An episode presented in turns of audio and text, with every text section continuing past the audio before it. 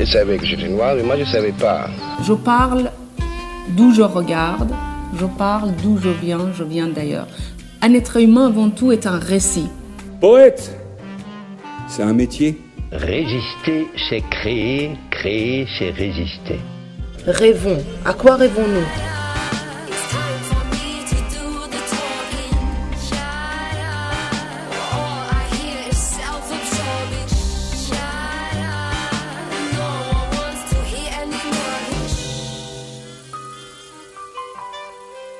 By Fnac présente La couleur des mots, une série originale d'Alexandre Hérault et Claire Almerac, réalisée par Écran Sonore et produite par Kobo.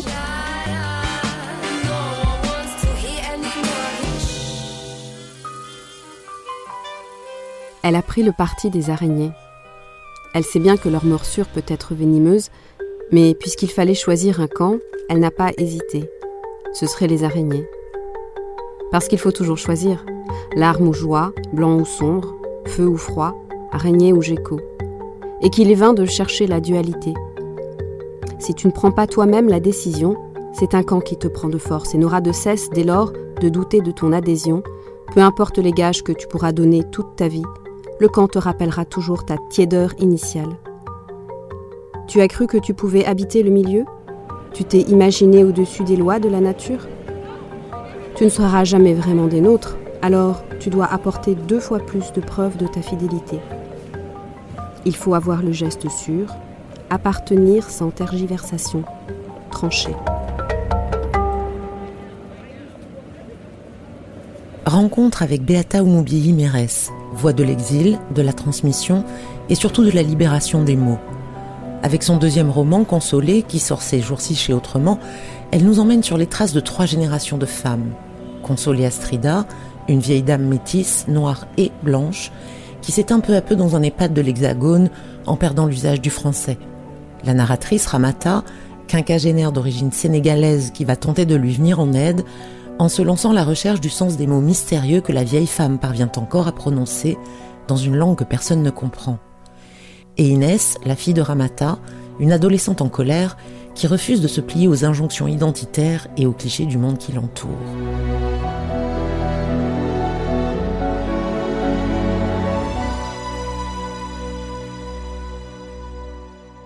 Beata Oumoubiei Mérez, bonjour. Alors comme chaque fois, on va commencer par le début, c'est-à-dire par votre enfance.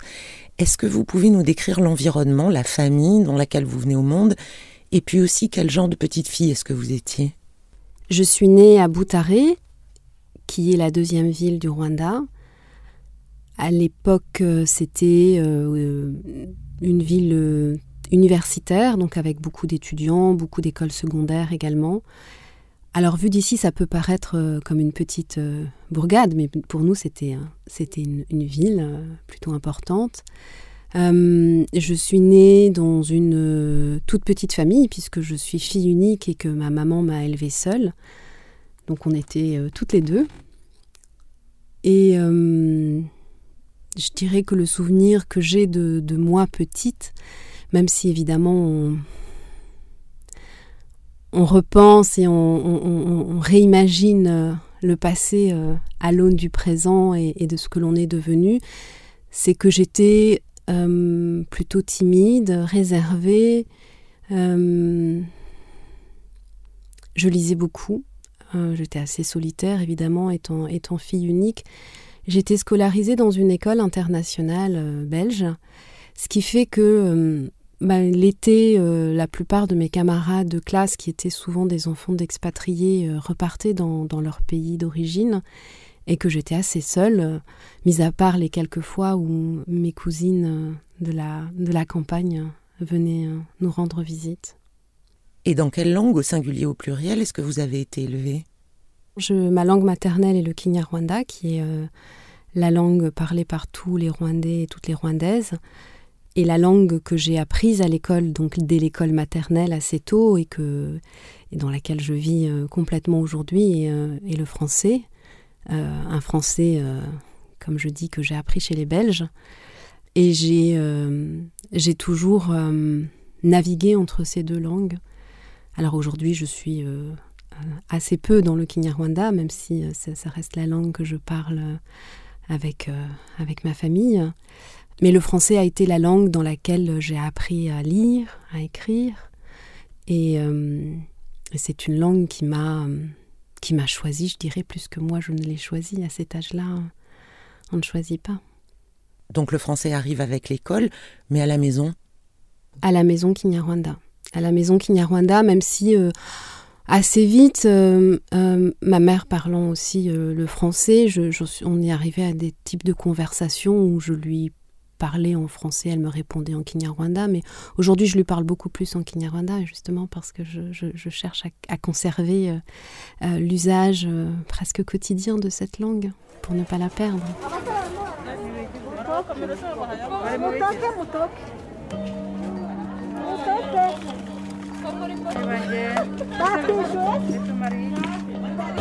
Ils sont au moins 20 000.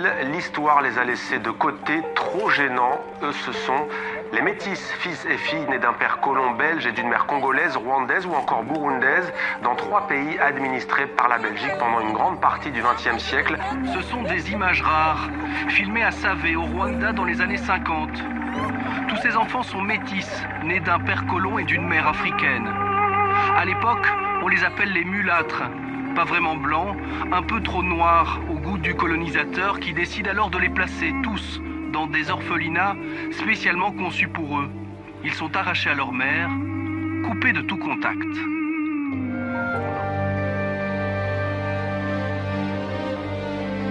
TV5 Monde, RTBF, 30 novembre 2016.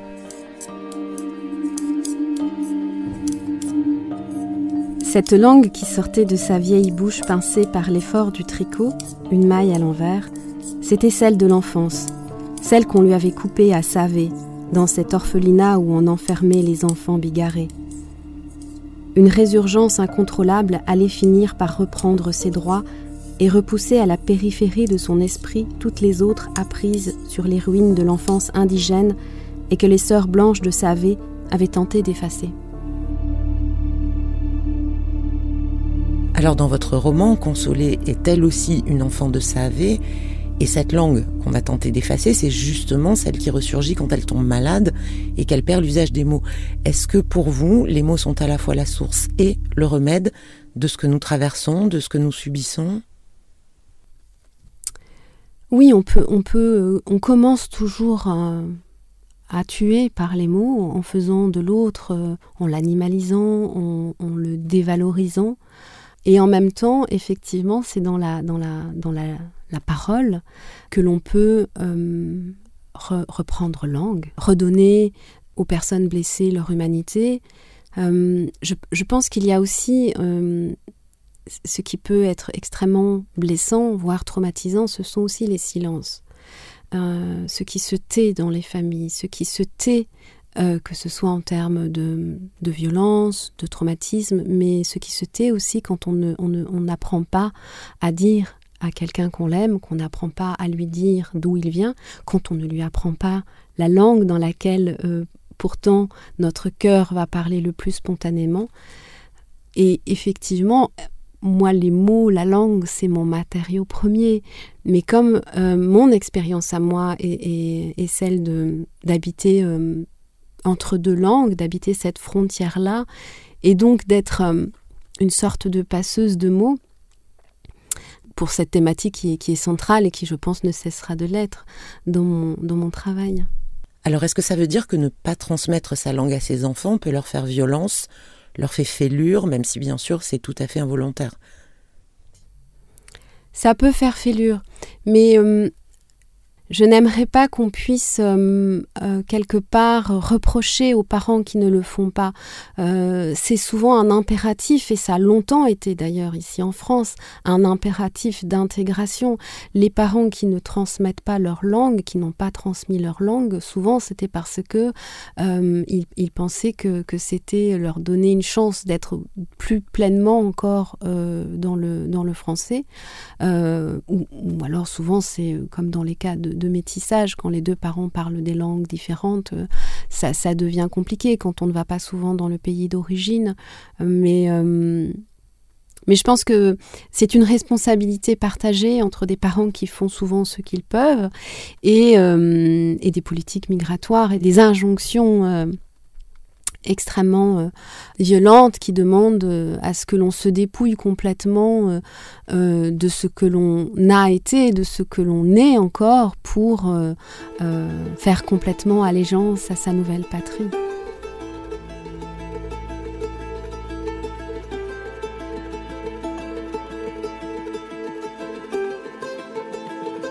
Posséder complètement de langue, c'est être hybride, porter en soi deux âmes, chacune drapée dans une étole de mots entrelacés, vêtements à revêtir en fonction du contexte, et dont la coupe délimite l'étendue des sentiments à exprimer.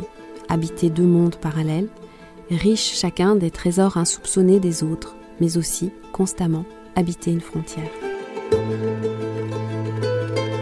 Tous tes enfants dispersés, édition autrement, 2019.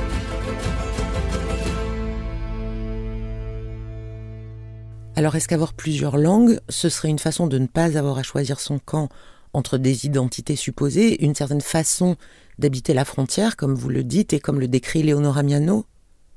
En tout cas, on a une sensibilité plus développée, on a, euh, plus de potentialité de, sentir et de dire les choses. Euh, moi, je sais que j'écris en français, mais mon, euh, mon écriture est nourrie de de, ce que la langue rwandaise, le Kinyarwanda, porte euh, d'imaginaire, de conception du monde. De... C'est une langue qui est pleine de métaphores et, euh, d'images, et je vais y puiser euh, quotidiennement pour écrire en français. Et aujourd'hui, la francophonie est, essentiellement composée de gens qui sont plurilingues. Et je, trouve que euh, c'est une richesse, c'est une richesse aussi quand on peut, moi ça ne serait pas mon cas, mais quand on peut écrire dans sa langue maternelle, le rôle des, traducteurs et des traductrices est, primordial pour ne pas euh, se sentir quand, euh, obligé d'écrire uniquement dans, les, langues dominantes et, pouvoir faire littérature, pouvoir continuer à irriguer, à, à triturer, à enrichir ces langues des périphéries qui sont parfois parlées par des millions de personnes, souvent d'ailleurs. Est-ce que ça pourrait être une sorte de redéfinition de ce qu'on appelle la francophonie? Bien, bien sûr que c'est, euh, enfin pour moi la francophonie c'est une, c'est une communauté de dire, euh, pour ce qui est de la littérature, euh, c'est évident que pendant très longtemps, euh, le sens qui lui était donné était hiérarchisant quelque part, puisqu'on avait l'impression qu'il y avait la littérature française, qui est la vraie littérature, et de l'autre côté, la littérature francophone, qui serait une littérature folklorique, avec l'idée que les écrivains, écrivaines des Sud, quand ils, écrivent, euh, sont dans quelque chose de l'ordre, même si c'est un roman, euh, on va les lire comme si c'était des traités d'ethnographie et qu'on était en train d'expliquer, d'offrir l'âme de notre peuple au pays du Nord. Et effectivement, aujourd'hui, il faudrait juste parler de littérature en langue française sans faire cette, cette distinction-là. Mais ça, il faut en parler aux libraires, aux éditeurs peut-être, et, et puis euh, à, toutes les personnes qui, euh, qui ont encore peut-être ces représentations-là, mais je pense que euh, on les a un peu dépassées.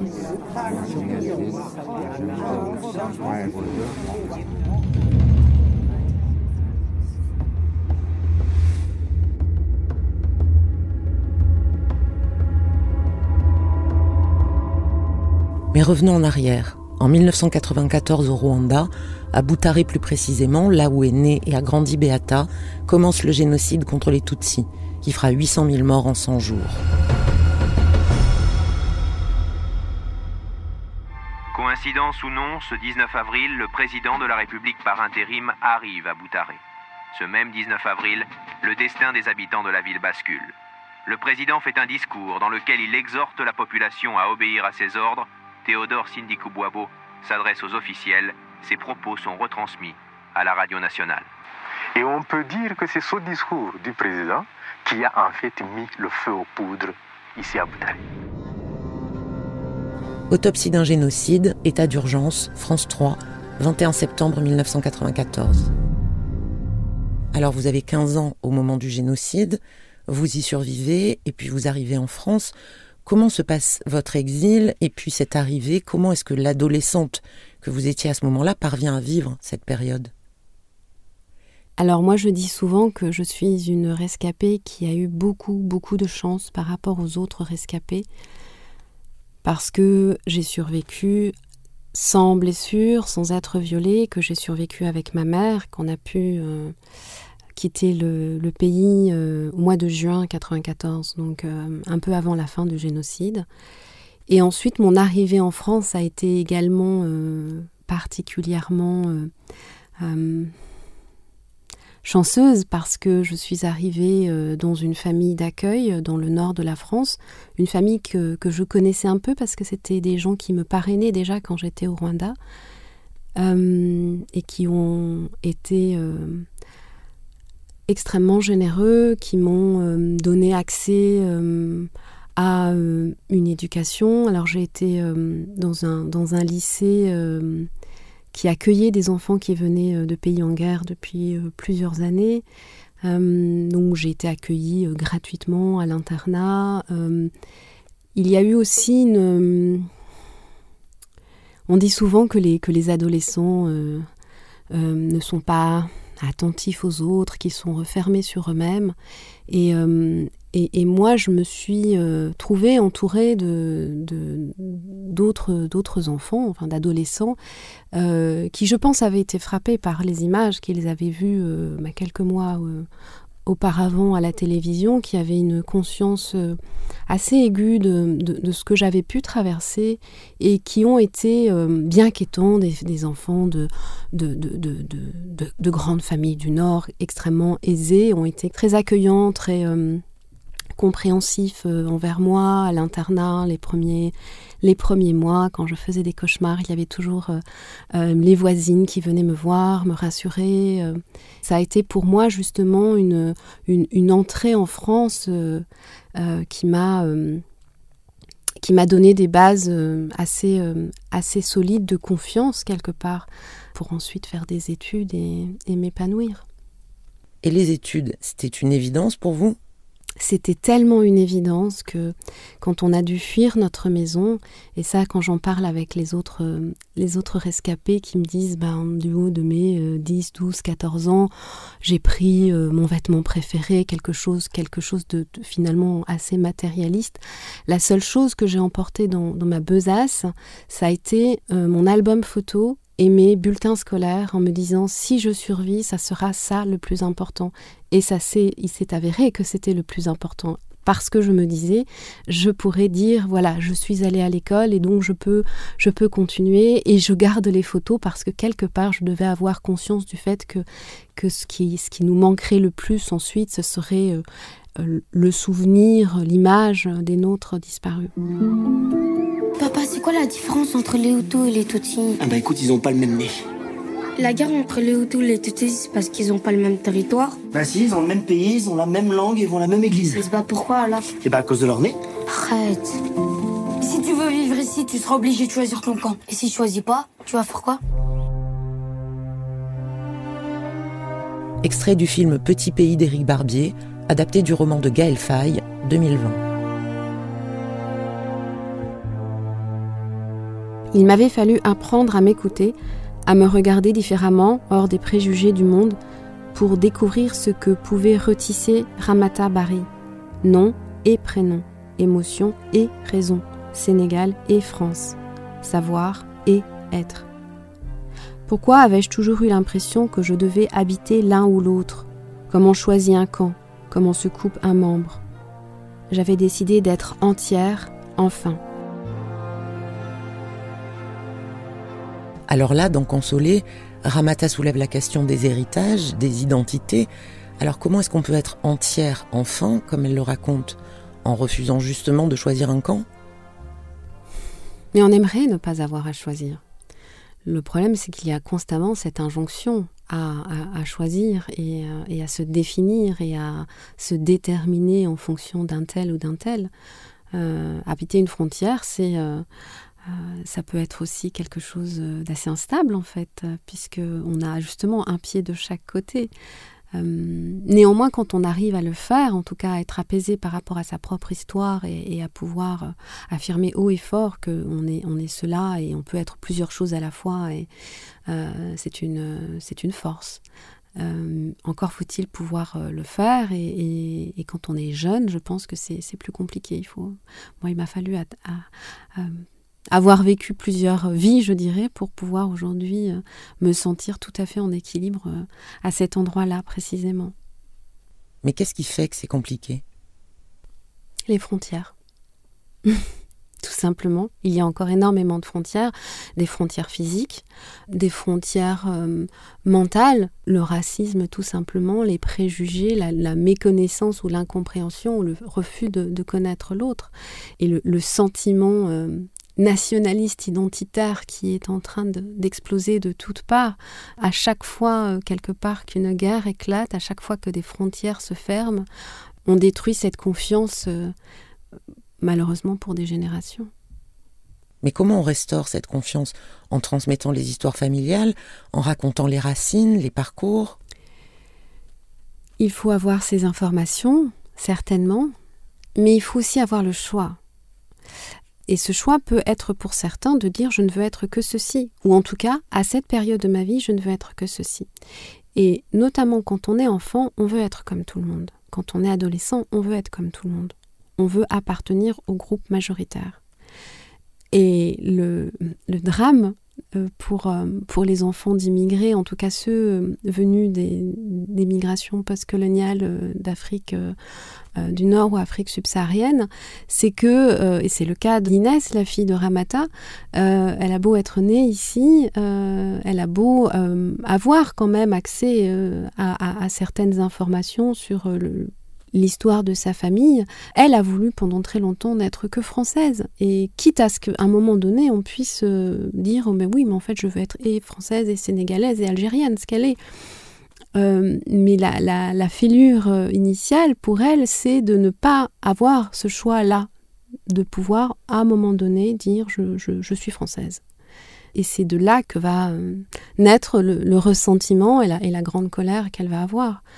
Après, ce qui peut être, euh, c'est plutôt le cas dans, tous tes enfants dispersés. Euh, le mari de Blanche est également né euh, en France d'une maman euh, française dans le Médoc et un papa martiniquais qu'il n'a pas connu. Et, lui également petit euh, adolescent veut être français et mais n'a absolument aucune information sur sur sa famille paternelle et sur ses origines antillaises. Et donc quand il arrive à, l'âge adulte il va faire un retournement complet et vouloir être dans, dans un autre extrême c'est-à-dire plus noir que noir.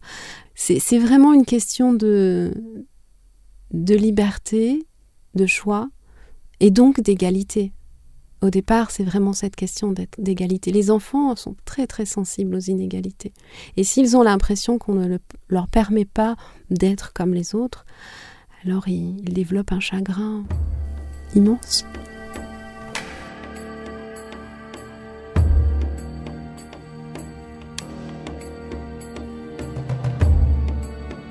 Nos familles n'avaient pas approuvé notre union. Ne pas transmettre leur langue, arabe algérien et wolof ou poulard, à nos enfants avait sans doute été une volonté inconsciente de les protéger de leur médisance. Je regrettais désormais ce choix, réalisant que si, comme Madame Asrida, je me trouvais un jour privée du français, je perdrais en même temps le lien de parole qui me reliait au mien.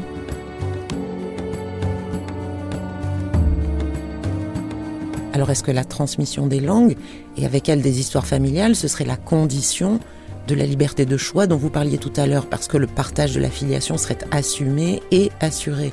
On a un peu l'impression que c'est ce que suggère Ramata.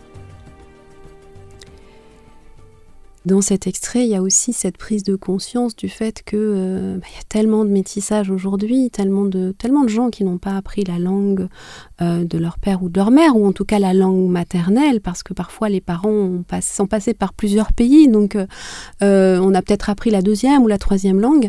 Et, quand j'écrivais ce livre, j'en parlais avec des amis, j'ai eu plusieurs témoignages d'amis qui me disaient, eh bien sur son lit de mort, mon père ou ma mère m'a dit des choses et je n'ai pas pu les comprendre parce que je ne connaissais pas cette langue.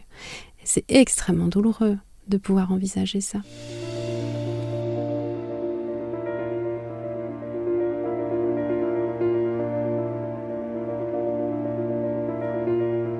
J'ai dit le mal-être qui m'avait projeté hors de moi au moment de mon burn-out, évoqué la Ramata modèle d'autrefois, le pur produit de l'intégration que mes parents m'avaient imposée pour ne pas décevoir la France, pour devenir quelqu'un.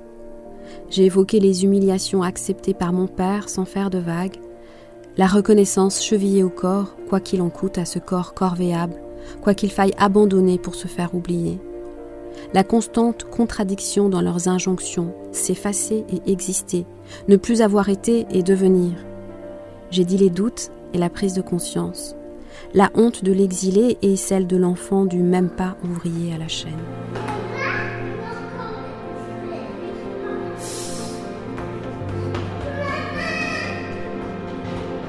Alors cette crise que traverse Ramata, la fille d'immigrés qui a été un modèle d'intégration, est-ce qu'elle vient pas aussi du fait qu'elle s'est pliée, consciemment ou pas d'ailleurs, à l'impératif de la discrétion, pour reprendre le titre du roman de Faizagen Bien sûr. Ramata arrive euh, toute petite, à l'âge de 6 ans en France. Ses parents, elle dit d'ailleurs à un moment donné que son père euh, il, est mort à la fois de sa vie d'ouvrier et d'immigré, mais aussi peut-être de ce trop-plein de discrétion. Et, euh, Ramata a été euh, un élève parfait euh, de ce que ses parents ont, voulu pour, pour elle et ses frères et sœurs. C'était vraiment l'idée de, d'être transparent, mais en même temps de, faire le maximum pour aller le plus haut qu'ils puissent aller, étant donné leurs conditions. Ils, n'ont vraiment pas eu des ambitions excessives, mais quand même.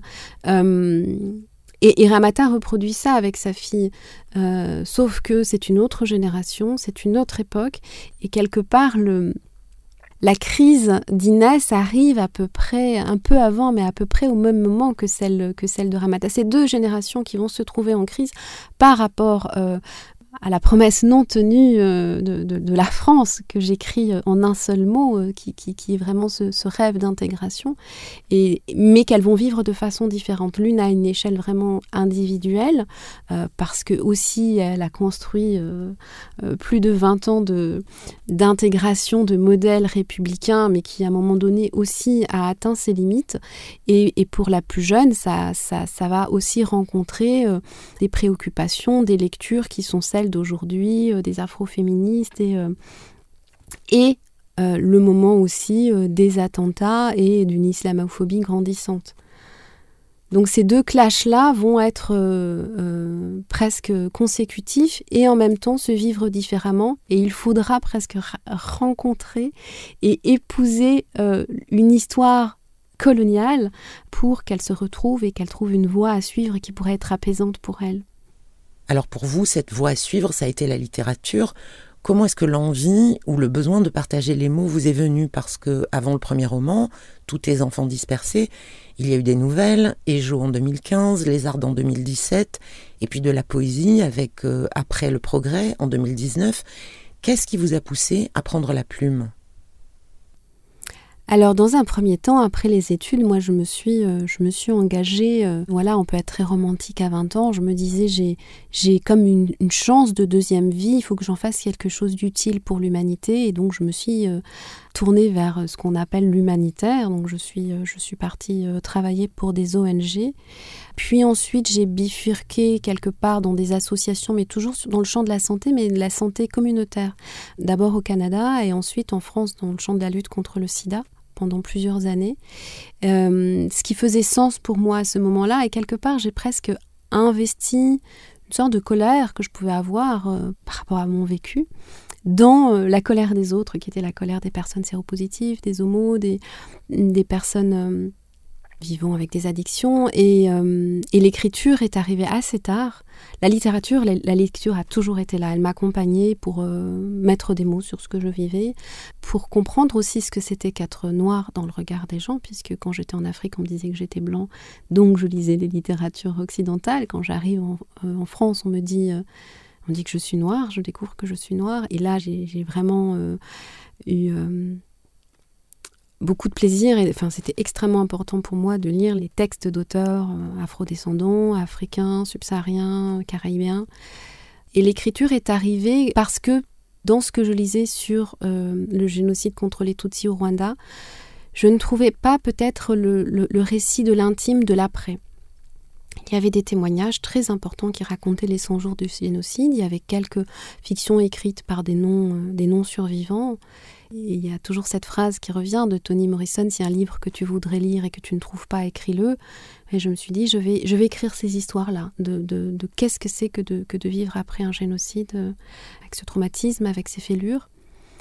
Et cette histoire-là, ce roman consolé, est, le premier texte qui ne parle pas du génocide, en l'occurrence.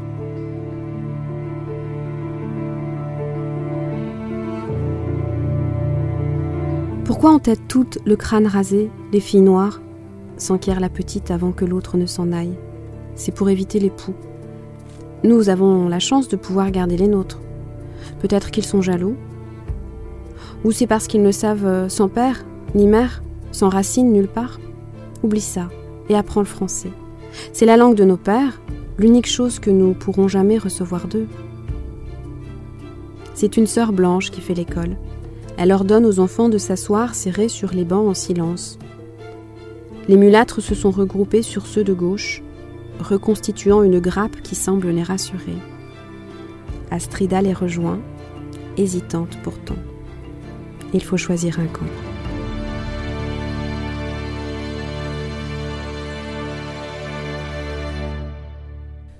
Est-ce que c'est aussi pour euh, réparer d'une certaine façon la violence des adultes, les haines interraciales, euh, la brutalité de la colonisation envers ces enfants métis qu'on arrache à leur famille pour en faire des orphelins?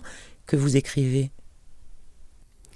Mais bien sûr que les histoires euh, qui ont été tues, qu'on a empêché d'être racontées, il est nécessaire d'en parler. Moi, l'histoire de l'Institut des enfants mulâtres de Savé, je suis née j'ai grandi à quelques kilomètres de là. Je n'en avais jamais entendu parler jusqu'à ce que, il y a quelques années, euh, les métis, qui sont aujourd'hui euh, des personnes plutôt âgées, euh, se, constituent en association et, et, se battent pour que cette histoire soit reconnue et qu'on en parle au niveau du, Parlement belge. Mettre cette histoire-là dans, un roman, pour moi, c'est la, la, rendre accessible à un plus grand nombre. Pour le moment, il n'y a pas encore eu de roman écrit en lien avec l'histoire de, de l'Institut des enfants mulâtres de Savé. Est-ce que ça répare? Je pense qu'en tout cas, le, silence blesse une deuxième fois. Et que, et que d'en parler, euh, ça peut avoir un effet cathartique, effectivement. Être reconnu dans un statut de victime qui n'est pas une fin en soi, on est d'accord. Hein. Mais en tout cas, reconnaître les torts qui nous ont été faits est important. Est-ce que ça empêche euh, que ça ne se reproduise? Je ne crois pas. Mais. Euh, mais en parler est absolument nécessaire. Et, pendant très longtemps, euh, ça a été le drame du Rwanda, mais de beaucoup d'autres pays et de beaucoup d'autres nations, euh, nous avons été racontés par d'autres, à leur façon. Et depuis quelques années, euh, il y a vraiment ce besoin viscéral presque de se réapproprier le narratif et, de, de, le raconter à notre façon, et donc de ne plus être caricaturé, de ne plus être stigmatisé, de ne plus être parfois moqué, et donc d'affirmer notre complexité. C'est toujours important pour moi de, de, de, faire en sorte que mes personnages ne soient pas caricaturaux, ne soient, enfin, qu'on montre à quel point euh, chaque individu a, sa spécificité, a sa, sa, complexité, et que ce, n'est pas un luxe qui est réservé euh, uniquement à certaines parties du monde. Qu'est-ce que Consolé Astrida nous dit, au-delà de sa trajectoire personnelle, sur la place et euh, le regard porté à ceux qui ont une autre langue maternelle que le français?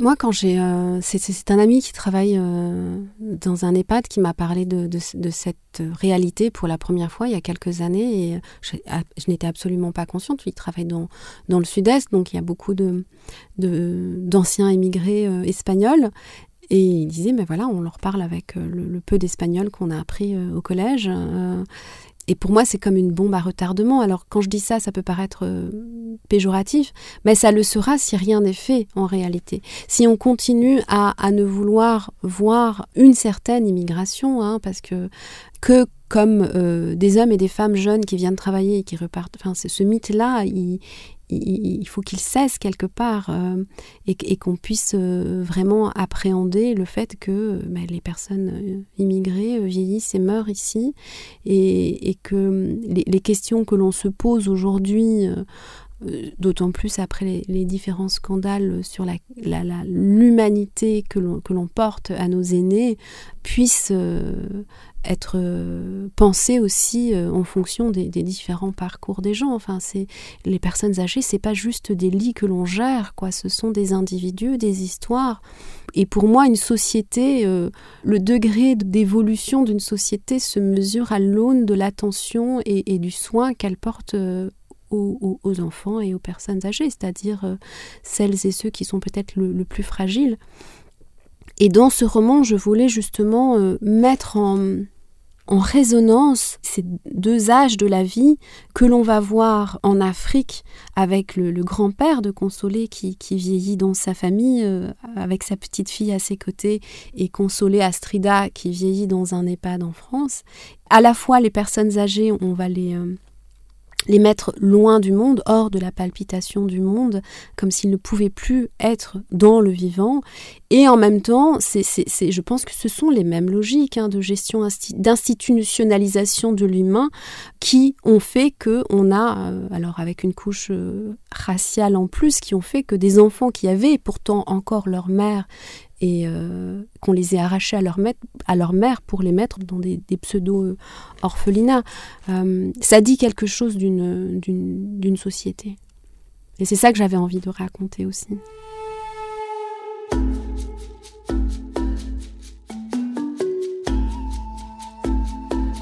Un retour à la langue. Quand on émigre, les visages changent, les paysages sont remplacés par d'autres, les goûts se transforment, mais on oublie souvent de dire combien les sons aussi nous perdent. Nous devons fermer le rideau ondulant des voyelles et apprendre à grimper sur un mur de consonnes gutturales, et en passant de l'un à l'autre, nous nous trouvons affublés d'un boitement disgracieux qui s'incrustera durablement dans notre prononciation d'exilé. Comment pouvait-on tant de fois changer d'environnement sonore en une seule vie? Passer d'un monde à l'autre, s'adapter toujours sans devenir un peu muet, nos adaptations des migrants. C'est longs mois d'observation quand tu apprends la langue et que tu tentes tant bien que mal de distinguer les tons, les accents, les variations, pour ensuite, dans le silence de la nuit, ranger tout cela de façon cohérente. Mais que tu réalises qu'ici, ce n'est pas la même cohérence, que les règles ont changé en même temps que le sens des onomatopées. Tu t'accroches à ces mots, ces mâts, qui peuvent avancer seuls, faire sens dans une individualité que tu n'as jamais connue là-bas. Là d'où tu viens. Là-bas, les lettres vivaient en communauté, on faisait chalouper les consonnes ensemble sans que cela ne torde la bouche. Les mb, ng, nd et nk, entraînant des rythmes collés serrés. Ici, la langue les sépare par des apostrophes trébuchantes. On dit N, diaï, M, bappé, comme si parler devait nécessairement relever d'une déclaration sentimentale. Ici on ne chaloupe pas, on danse des rocs cassés en performant des chorégraphies mécaniques, un Robert et un Gréfis sous chaque pied.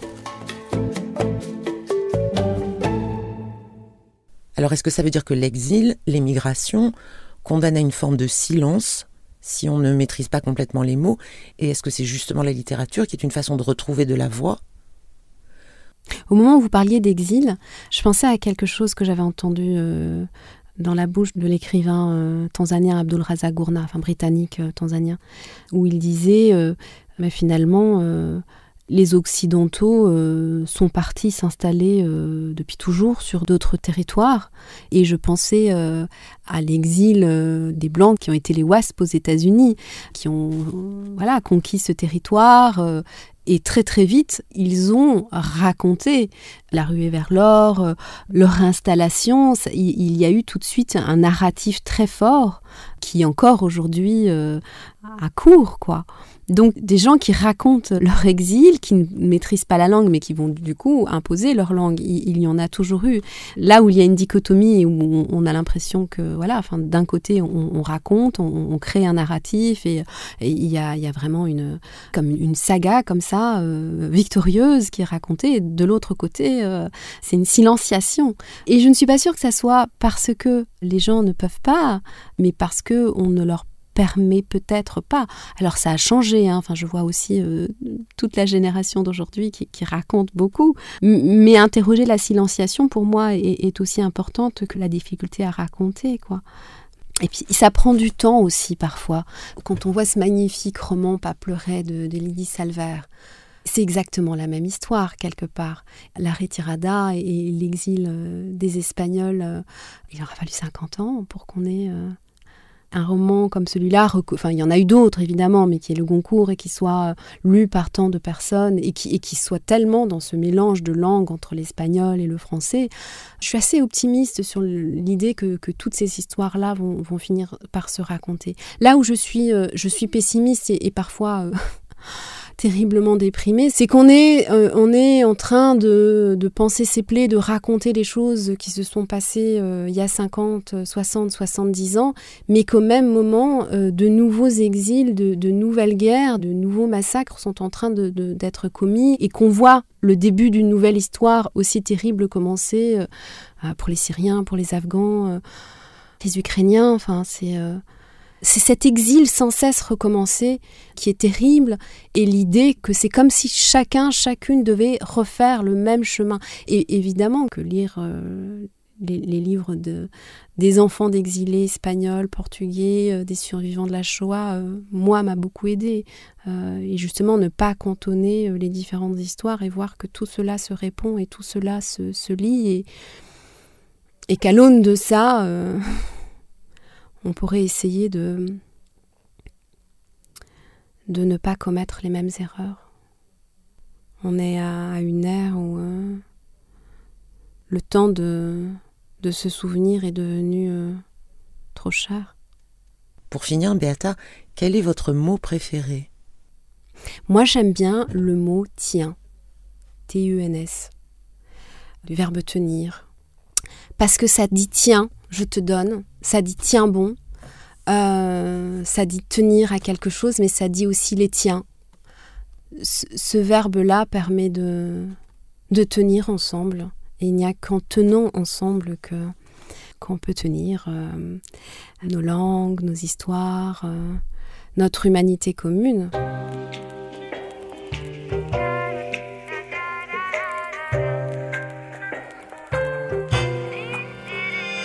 C'était La couleur des mots de Beata Oumoubiyi Mérès, une série originale de Claire Almerac et Alexandre Hérault, réalisée par Écran Sonore et produite par Kobo. À retrouver sur le site kobo.com et la plateforme digitale de la FNAC, l'éclaireur. Vous pouvez retrouver les productions Kobo Originals sur kobo.com et fnac.com.